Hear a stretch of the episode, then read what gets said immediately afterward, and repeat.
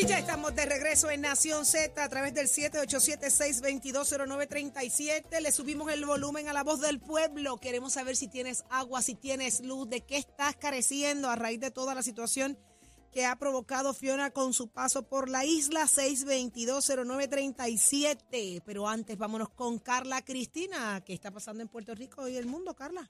Gracias, Saudi. Buenos días para ti, Jorge, y todas las personas que nos sintonizan en los titulares ante el vago progreso del restablecimiento del servicio eléctrico tras el paso del huracán Fiona.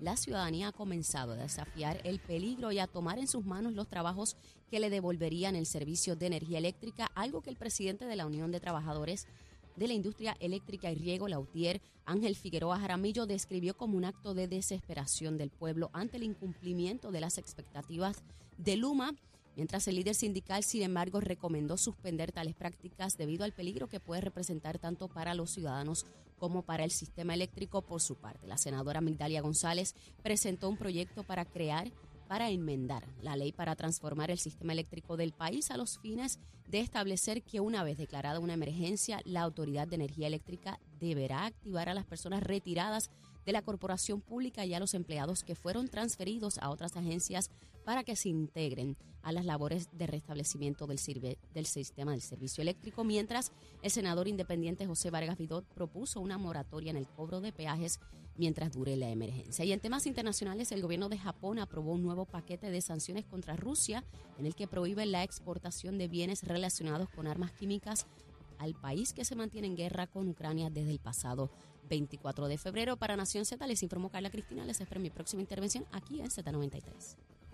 Noticias, controversias y análisis. Porque la fiscalización y el análisis de lo que ocurre en y fuera de Puerto Rico comienza aquí, en Nación Z. Nación Z por, por Z93. En Nación Z es que usted se escucha a través del 6220937, la línea telefónica abierta para nuestra gente. Aquí le subimos el volumen a su voz y tenemos en línea telefónica a Osvaldo de San Juan. Muy buenos días, Osvaldo. Muy buenos días, Saudi. Este, felicitaciones por tu programa. Gracias a usted por su sintonía. Estoy llamando con relación a que en la organización Villa Andalucía el viernes fue que energizaron la organización. Este, Luma, hizo la energización sin verificar las líneas en la urbanización. Aparentemente por Fiona había un cable de 4000 voltios encima de un poste porque se salió del soporte, que es el aislador que está arriba en el poste. Cuando energizaron, eso, el poste cogió fuego y explotó y ha dejado a una hilera de, casas desde la K1 hasta la K11 en la calle Faragán de la urbanización Villa Andalucía sin. A mí lo que me, que me preocupa es que en esa hilera de casas los que viven son ancianos. El único que no es anciano soy yo, que soy el que vivo en la última casa. Y no tengo problemas porque yo tengo placa. Pero lo que me preocupa son los viejitos que se quedaron sin luz y ellos necesitan la luz porque muchos de ellos tienen este, máquinas este, respiratorias y todo eso. Osvaldo, repíteme la calle, la calle que, que, perdió la energía con este con este encendido y este poste que cogió fuego. ¿Cuál es esa calle en Villa Andalucía? La Záraga. Calle Záraga. Y entonces desde la hilera de la K, de la K1 hasta la K11. Yo tengo, yo el mismo día lo reporté a Luma. El número de, de, querella es S de solo 2209 24 90. Ahí está. Le, le, he escrito por Facebook, le he escrito por Instagram, le he escrito por, por Twitter y lo único que me contestaron una vez que ya tenían el reporte que cuando tuvieran tiempo iban a enviar a alguien. Pero yo lo que asumo es que yo estoy viendo la línea, que lo mejor es levantar la línea, ponerla en el soporte y energizarla otra vez. Ok. Osvaldo. Y tener las viejitos ahí. Gracias por preocuparse por su, sus vecinos, que, eso es bien valioso también, Osvaldo. Usted tiene luz porque tiene placas, pero usted está pensando en los demás y eso es bien valioso. Así que, Osvaldo, ese número de querella ya está puesto acá en, en Nación Z, ya lo escucharon. Y repetimos, Villa Andalucía, calle Zárraga, de la K1 a la K11, ¿correcto?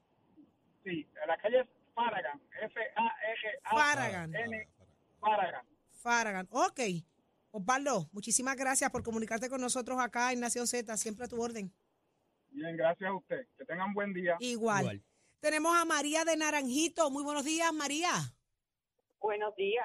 ¿Qué está pasando en Naranjito? Cuéntanos, María. ¿Cómo estás tú?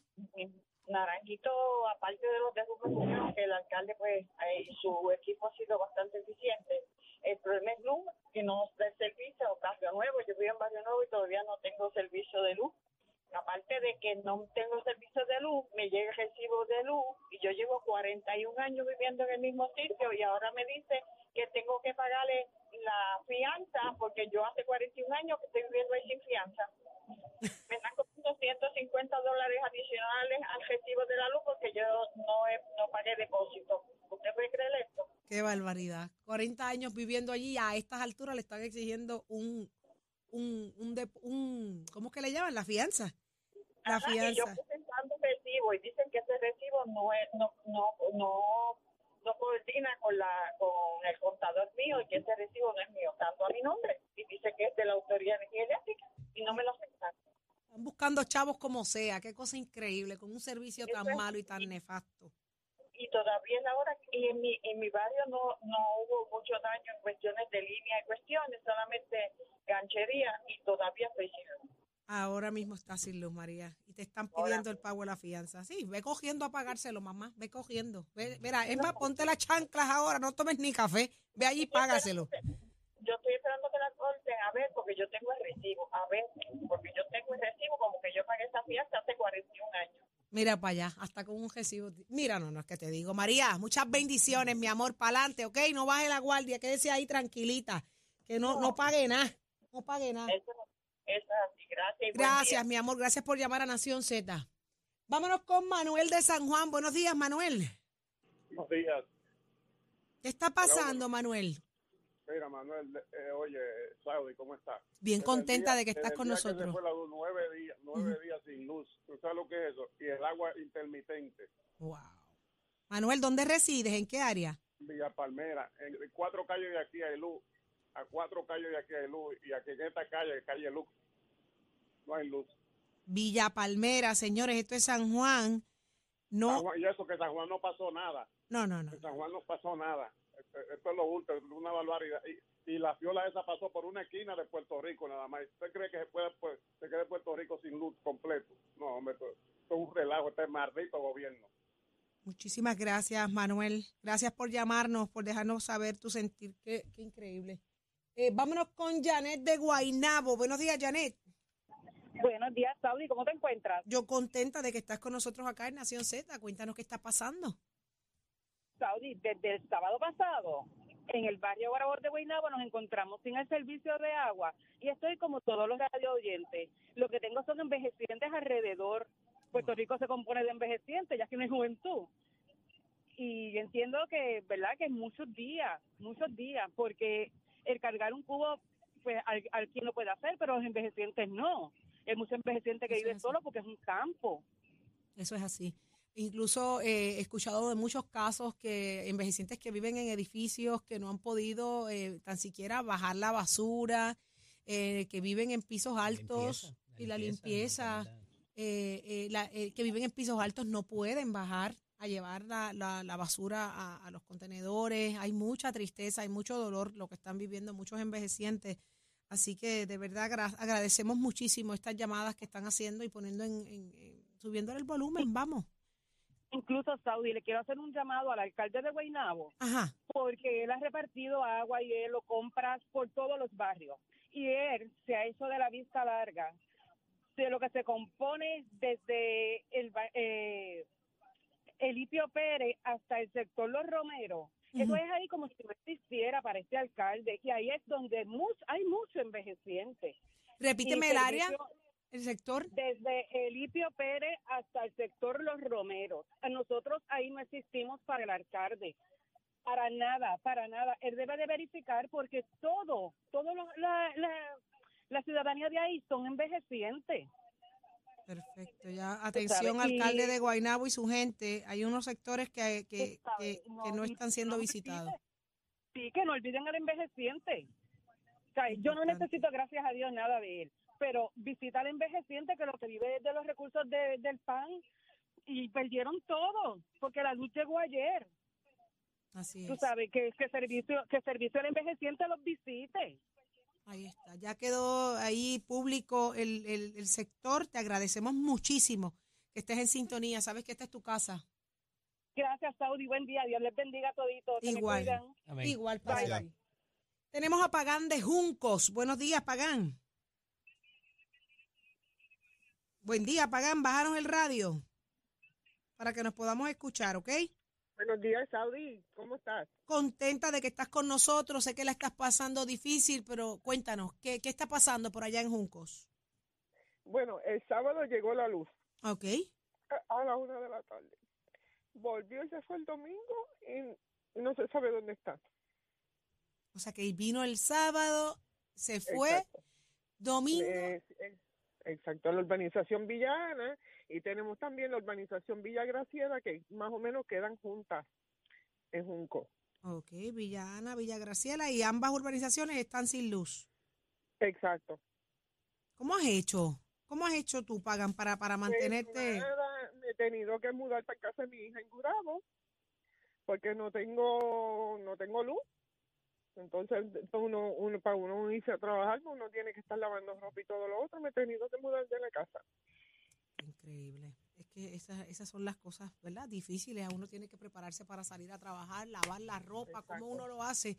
Ayer, Exacto. mis hijas, ayer por primera vez lavaron ropa a mano, mi amor. A mano. Las enseñé. Se lo lavé a mano, pero los maones uno no No, no, es bien difícil. Éramos tres tratando de exprimir un mahón.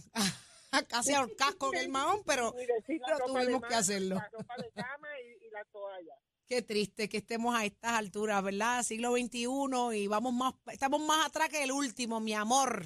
Más atrás que el último. Pagan, pero tú sabes que tenemos una resistencia, somos buenos puertorriqueños. Vamos a mejorar, eh, pero no podemos bajar la guardia. Así que te agradezco que hayas hecho esta llamada y un abrazo a la gente linda de Junco. Gracias. Que pasen buen día. Siempre a tus órdenes acá en Nación Z. Señores, mire, esto del mahón es serio, ¿sabes? Yo, de verdad, de verdad, que las tuvimos que enseñar ayer a lavar la, la, la ropa a mano, ¿ok? Para poder tener los uniformes hoy para regresar a, a la universidad y, y, y a la escuela. Así que nada, no es lo que queremos, es lo que te- nos toca hacer, pero es absurdo que estemos viviendo a estas alturas de esta manera. Y, y, y en el área metropolitana, la, la, la pregunta sigue siendo la misma. Aquí no pasó gran cosa porque todavía estamos sin, sin servicio de luz. Cosas increíbles. Las llamadas son bien interesantes porque eh, reflejan varias situaciones particulares de lo que ha ocurrido en el fin de semana. Es el tema de que ha llegado la luz en unos lugares, en otros se va la luz, eh, no regresa y eso causa una situación particular. Y volvemos, el tema de las personas mayores. Hay un reclamo general de atender a nuestros viejos eh, que están ahí. Lo que pasa en Guainabo, lo que pasa en Naranjito, eh, lo que pasa en, en San Juan, allá en Villa Palmero. O sea, el reclamo de atender a nuestras personas eh, mayores, de nuestros viejos, de la limpieza, del aseo, es, complicado. eh, y la realidad es que hay que trabajar con esto eh, a la mayor brevedad posible por parte de las autoridades. Y volvemos, vuelve a recaer en manos de quién? De los alcaldes. Mm. Hello, a la Junta de Supervisión Fiscal, eh, siguen extinguiendo los alcaldes, ahí tienen los alcaldes precisamente dando cara y atendiendo las situaciones particulares de los municipios, porque no van a llamar al gobernador para que les resuelva el problema a los viejitos, llaman a los alcaldes que son los que responden de inmediato. Y, y ahí está, ahí tienes el, el pueblo hablando de quiénes son los que dan cara a los alcaldes. ¿A quién le exigen a los alcaldes? Volvemos. Es un tema de que le están pasando la papa caliente a los alcaldes y tienen los alcaldes esa responsabilidad de exigir al gobierno central. O sea, haciendo el trabajo tienen la amenaza encima de que de, de- en este caso puedan ser arrestados. Me imagino que habrán más alcaldes viviendo esta amenaza. Hablamos hoy con Aguadilla, hablamos con Isabela. Si hay otros alcaldes, por favor, nos encantaría saber quiénes han sido amenazados ya o han sido, eh, eh, le han radicado algún tipo de querella por energizar eh, ellos mismos eh, en los diferentes municipios. Pero ya está en línea telefónica la senadora por el Partido Popular, Migdalia González. Muy buenos días, senadora. Buen día, senadora. Buenos días, Saudi, para ustedes allá en el estudio y el pueblo de Puerto Rico. Senadora, eh, tiene una iniciativa presentada ya, eh, conformada legislativamente, para proveer el que ex eh, empleados de la Autoridad de Energía Eléctrica puedan formar parte de estos esfuerzos de recuperación eh, y traerlos, ¿verdad?, eh, para el personal que necesita Luma. ¿Cómo va a funcionar esto? ¿Van a ser unos contratos tan temporeros? ¿Cómo lo visualiza que se vaya a trabajar en la práctica? Mira, eh, la realidad es que una vez se ha declarado un estado de emergencia, entiéndase por el gobernador o el presidente de los Estados Unidos, eh, la Autoridad de Energía Eléctrica, en caso de que se apruebe la medida que esperamos eh, que sea aprobada, tendrá la facultad para reactivar primeramente lo que son los retirados y los jubilados de la Autoridad de Energía Eléctrica y posteriormente aquellos empleados diestros, entiéndase celadores, ayudantes eh, de línea, todo ese tipo de cosas, que hayan sido movilizados o transferidos a las diferentes agencias de gobierno una vez entró eh, en el ejercicio de funciones la privatizadora Luma Energy. Ciertamente hay que conformar eh, un reglamento y eso le, le confiere la facultad a la Autoridad de Energía Eléctrica para que se haga de manera ordenada. Hemos estado en la calle durante las últimas horas, en el día de ayer, visitando comunidades y la realidad es que la mayoría de las personas aún no cuentan con el servicio eléctrico. No podemos confiar en los datos que nos está proveyendo Luma en estos momentos y yo creo que es hora de buscar soluciones, alternativas reales para atender la crisis que tenemos. Así que hemos radicado esta medida y esperamos que una vez comience la sesión legislativa se pueda descargar en el Pleno y pueda ser aprobada en el Senado de Puerto Rico y posteriormente eh, llegue al gobernador. Por eso, yo estoy seguro que, la necesidad la hay, no tengo ninguna duda en cuanto a eso, ¿verdad? y se ha manifestado en estos últimos días en su máxima expresión, valga la redundancia. No obstante, lo que quería saber era, ellos se reportan a Luma, cómo va a funcionar en la práctica de acuerdo a cómo lo tienen conceptualizado ahí en la, en, la, en la iniciativa legislativa. Bueno, eh, tal y como te estoy mencionando, eh, eh, la Autoridad de Energía Eléctrica tendrá la facultad para comenzar a reactivar este personal, pero le corresponde a ellos crear el reglamento para que entonces, ¿verdad? Sepamos cómo ubicarlo y de qué manera van a insertarse dentro eh, del trabajo de campo que, que les Por eso se reportarían a la Autoridad de Energía Eléctrica, no a Luma ni a ninguna otra autoridad de energía eléctrica, A la Autoridad de Energía Eléctrica. Ciertamente el gobernador de Puerto Rico tiene la facultad para hacerlo sin que se apruebe eh, legislación, pero no hemos visto la voluntad y el deseo de que esto se materialice. Así que de alguna manera nosotros tenemos eh, que tomar acción en la legislatura del país. Si el gobernador posteriormente quiere vetarlo, pues entonces nosotros nos encargaremos eh, de hablar de la falta de compromiso que tiene el gobernador con el pueblo puertorriqueño. Senadora, hace unos días atrás dije aquí en Nación Z que era falta de voluntad que no hacía falta, que con legislación todo se puede hacer. Y de hecho, dije que no hacía falta legislación, que con orden ejecutiva, con fecha de inicio y caducidad, se podía hacer el tema. Pero Qué bueno que se están tomando determinaciones. Le planteé lo siguiente. Facultades y deberes de, de funciones generales de un alcalde según la ley de lo que son los municipios eh, autónomos. La, nueva ley ahora, ¿verdad?, que, se enmendó en el, en el 2020 eh, a, a, la facultad del alcalde, y esto es bien importante y me parece que debe ser considerado como se esté estableciendo el, decreto de ley, de desastre de un estado de emergencia, y lo estoy leyendo directamente en lo que es el, la sección 5, eh, el alcalde y sus representantes o sus representantes podrán llevar a cabo todas las gestiones y labores necesarias para normalizar y restablecer el sistema de energía eléctrica, así como las instalaciones para el suministro y tratamiento de aguas y aguas residuales con una previa notificación a la Autoridad de Energía Eléctrica o a Acueducto Alcantarillado. Eso es lo que dice la ley del municipio. Esas comunicaciones tendrían que darse si usted considera en ley sostenerlas de esa manera, cambiar el mecanismo de implementación de la comunicación. ¿Cómo funcionaría en gran medida también para darle cierta facultad a los alcaldes en lo que son los acuerdos de colaboración? Ole, mínimamente, ¿qué tipo de comunicación? Porque comunicación puede hacer yo llamarte y decirte voy para allá y, eso, eh, puede ser por email, puede ser escrita, puede ser, y obviamente la ley establece que tienen que haber unos días previos para la notificación, pero de que tienen una facultad los alcaldes la tienen. El tema es el tema de cumplimiento con la notificación. Parece que la, senadora se nos fue de línea. sí. Sí, la, pregunta que yo le hago a ella iba enfocada, ¿verdad? Y esto eh, coincido con ella, sobre la marcha se puede trabajar, es si va a ser un contrato, si van a ser empleados de alguna unidad, qué va a pasar con sus puestos en la otra agencia donde están ahora mismo, ¿Ah, si se, si se eh, eh, pudiera ¿Ah, ser una de, las una de las figuras. Tengo a la senadora nuevamente ahí en línea. Senadora, salud, no sé si me, me escuchó lo que estaba planteándole. Hola. No, parece que no, no, no está. Ahora, sí. Senadora, eh, no sé si escucho lo que estaba planteando. Sí, escuché lo que estabas planteando y ciertamente el Código Municipal le da la facultad y hablamos de una notificación. Una notificación no es necesariamente un permiso. Yo creo que quizás deberíamos elaborar un procedimiento eh, que tenga algunas métricas mucho más claras eh, para que se pueda dar esta otorgación en cuestión de horas, en cuestión de días. Pero ciertamente podemos incluirlo. Eh, ¿Perdón? Pueden ser destaques en las agencias también, en el sentido de que si yo estoy trabajando ahora mismo en edificios públicos y soy, y soy de la autoridad, ¿me puedo destacar en el municipio para atender la problemática? Pues claro, también podría ser un destaque. La, la, cosa es que nosotros podamos buscar alternativas reales para resolverle al pueblo puertorriqueño la crisis en la que estamos enfrentando. Y sabemos que si no tenemos voluntad, que si no disponemos de estos mecanismos inmediatamente, van a pasar meses, van a pasar quizás hasta un año en lo que nosotros podamos restablecer el servicio de energía. En el día de ayer yo visité innumerables residencias, postes caídos, bolsillos que no tenían energía eléctrica. Lamentablemente esta situación no puede seguir ocurriendo y nuestros alcaldes y alcaldesas, como se ha mencionado tradicionalmente, son los protagonistas de la recuperación en Puerto Rico. Así que nosotros tenemos que proveerles esas herramientas para que ellos puedan resolverle a su gente y su gente, ¿verdad?, disfrute de calidad de vida. Increíble. Alcaldesa, eh, digo, eh, eh, senadora, una, una preguntita rápida. ¿Hay movimiento en el área oeste hoy para Isabela de algunos alcaldes?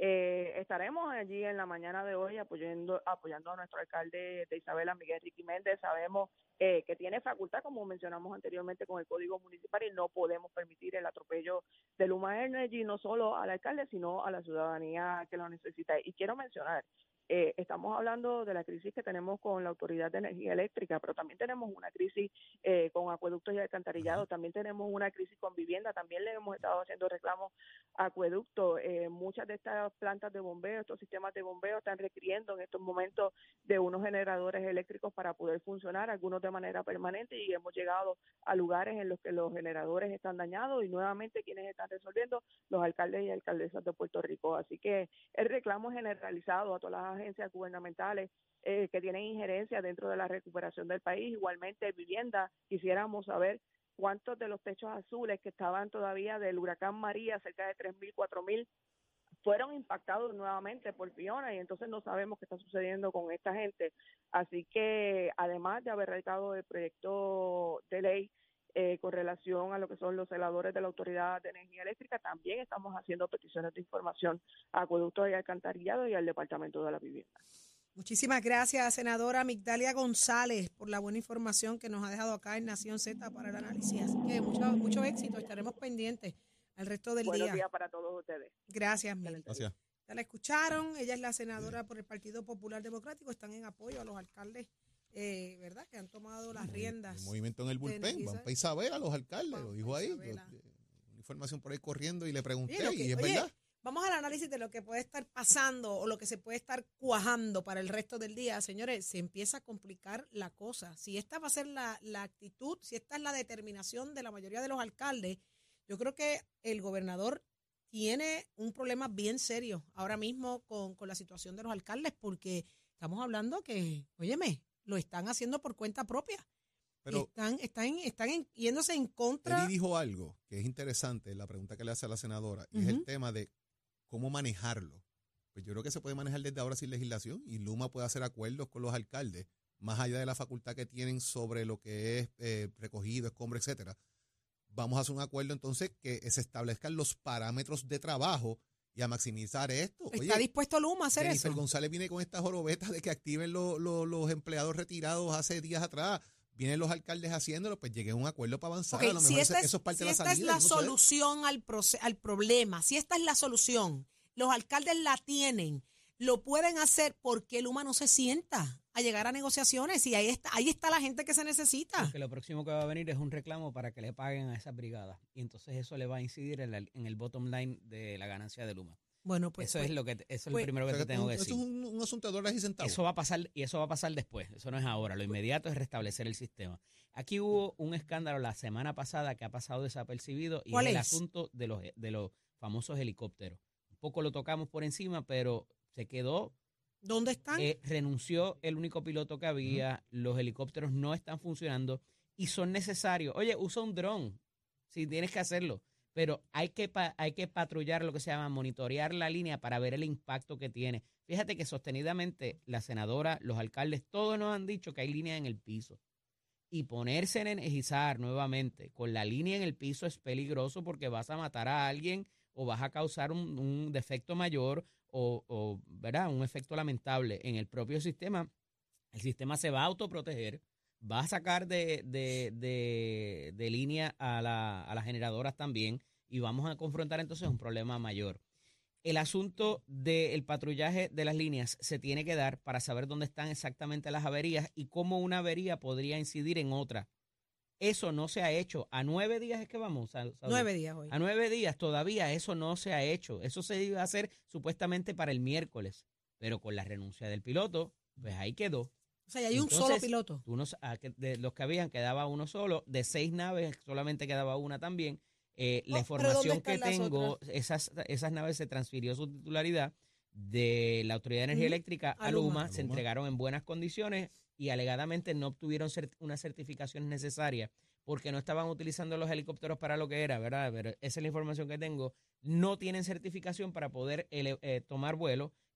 Querían alegadamente obligar a un- al piloto a que eh, fuera en ese patrullaje sin tener las certificaciones de FAA. Dijo, yo no voy a poner mi licencia en riesgo. Así que aquí está, mira, velaslo tú, contrataron una segunda compañía que iba a empezar a hacer eso, pero vas a confrontar el mismo problema porque si el, el no llenaron a tiempo la certificación de la FAA, por más que estés en emergencia, no te van a dejar utilizar la nave. Esto es algo súper técnico, obviamente, pero al final del día, mire, es ir y ver dónde está la línea impactada para que de nuevo no se siga grabando una avería con la otra. Esa es la deficiencia que está haciendo Luma. Ahora bien, y vuelvo y recalco, por más pericia que pueda tener el, em- el ex empleado, el jubilado o el empleado que está trabajando en otra línea. Si no hay la coordinación y la comunicación, fíjese que aquí no se trata de pericia, de pericia ni experiencia, ni saber dónde está, la, dónde está el, el- ¿verdad? los barrios de Puerto Rico. Aquí es que tiene que haber una comunicación que te diga, ok, mira, aquí la línea no está impactada, prende el switch. Aquí aguántate porque hay que, hay que eh, primero que nada, reparar esto, esto y el, y el otro para que entonces puedas prender y no haya de nuevo una caída del sistema. Esa coordinación, más allá de quién sea, si es el jubilado, si es el empleado de Luma, si son los balbús que vinieron de allá de Alabama, eh, no importa Pues quién si Luma sea, no la hace tampoco. tiene que haber... ¿ah? Luma no la hace tampoco. Claro que no, eh, por No eso es que te digo, o sea, el no problema hace. O sea, no están son los criticando a los alcaldes. por hacer algo que Luma no hace, porque acabas de recibir una llamada aquí diciéndote que energizaron con La en el semana piso. pasada, en, la, en la conferencia de prensa, el gobernador presentó unas eh, personas que iban a estar de acuerdo con esa coordinación y que iban a estar de acuerdo con los alcaldes. Entonces, ¿qué te dice el alcalde? Sí, yo hablo con ellos, pero no me resuelven ni hacen nada. Pues, ¿de qué te sirve? Pues, pues volvemos. Y Luma, y, y entonces se exige a Luma y le exige a los alcaldes que tiene que haber coordinación y saber lo que está pasando, pero tienes una llamada aquí de Villa Andalucía que te dicen prendieron y estamos sin luz de la, de la, en la fárraga de la K1 a la K11 porque los de Luma no se dieron cuenta que tenemos cables en el piso. La responsabilidad de ellos entonces y critican a los alcaldes por un lado cuando ellos tienen que hacer lo propio. Lo cierto es que aquí no debería pasar eh, algo lamentable cuando la comunicación debe ser lo más importante. De Luma tienen que bajarle al piquete que tienen y sentarse a hablar con los alcaldes. Bueno, lo que O sea- pasa es que, bueno, si, pues, si- aun cuando consigan los alcaldes hacer lo que quieren hacer, tienen que garantizar que va a estar esa, esa conversación. O sea, porque tienes el personal en el field, ah, chévere, te lo permitieron hacer, lo pudiste hacer, pero tienes que garantizarte para que no haya entonces un efecto mayor o a, o a largo plazo o de mayor eh, capacidad, ¿verdad? Eso se logra hablando En la mesa. en la mesa y es lo que tienen que hacer. A esta hora ya son nueve días y están luciendo bien feo, pero bien feo para la foto y peor para el video. Pero ya está listo Tato Hernández, somos deporte. Adelante Tato, buen día. Vamos arriba, vamos arriba. Muy buenos días para todos, señoras y señores. Hay que energizar este país. Bendito sea Dios. Vamos a ponernos de acuerdo. Vamos a ponernos de acuerdo. Yo sé que la cosa no está fácil, pero vamos a bregar. Y si los alcaldes tienen la oportunidad, denle la viabilidad para que ellos vayan ayudándolo a ustedes mismos. Pero vamos a ver qué es lo que pasa con eso. Esta es la sesión de deporte y nos vamos con el boxeo. Pero antes que nada, esto es con el oficio de Mestes College, que te informa que seguimos con las clases en curso hoy 26, ya usted sabe, a nivel diurno, a las 7 y 30 entra todo el mundo, suena la campana por la noche a las 5 de la tarde. Usted puede llamar al 787-238-9494 para que se comunique con su recinto preferido, vea cómo está la clase, es importante usted sus condiciones, si puede ir, si no puede estudiar, qué está pasando, si quiere hablar con el profesor para que dé la clase bien, tiene, haga los arreglos pertinentes y comuníquese a Mestre Bueno, mientras tanto en el boxeo Amanda Serrano salió airosa en su pelea campeonato de las 126 libras, óigame, allá en Inglaterra, en el Manchester City, óigame, de ganó a la de Dinamarca a Sarah Monzón, los jueces la vieron 97-93, 97-93 y 99-92 con esta victoria. Ahora Amanda tiene cuatro títulos. Queda un título que lo tiene Kitia Cruz, que es de México, perdón, Erika Cruz, lo tiene Erika Cruz, la AMB. Así que en el plan de Amanda, Amanda quiere unificar todos esos títulos, prepararse en la 126 para entonces luego ir a la revancha de las 135 libras con la Katy Taylor, así que le deseamos a Amanda Serrano lo mejor, ya tiene toda esa fada de las 126 libras, fue tremenda pelea, hablando de boxeo, el olímpico Yandier Rivera ganó su debut por nocaut, su debut profesional ante el colombiano José Antonio Jiménez en el primer round, lo que le dio fue que todavía le están cantando al colombiano. Usted se entera aquí en Nación Z, son deportes los pisos de Mestre Mira, chamo, give it my friend renovar tu marbete, escoge ASC, los expertos en seguro compulsorio.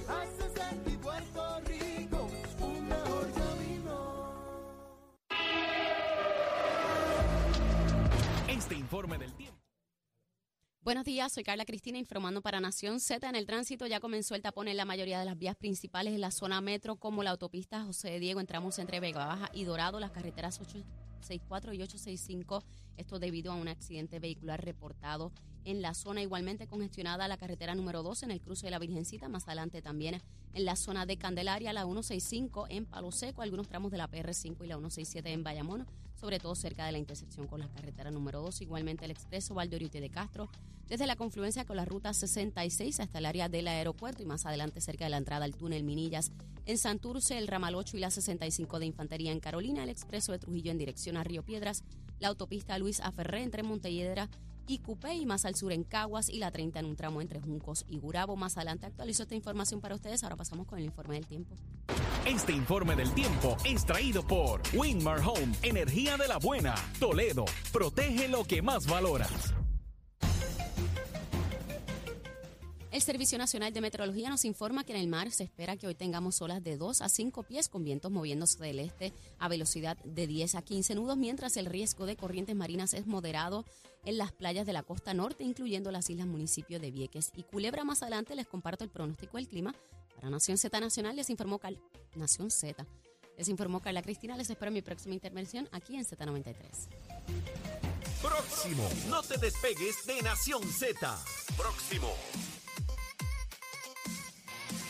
Lo próximo en Nación Z llega por ahí la alcaldesa Rosacheli a Nación Z y viene el análisis más completo. Solo aquí, llévatelo, chamo.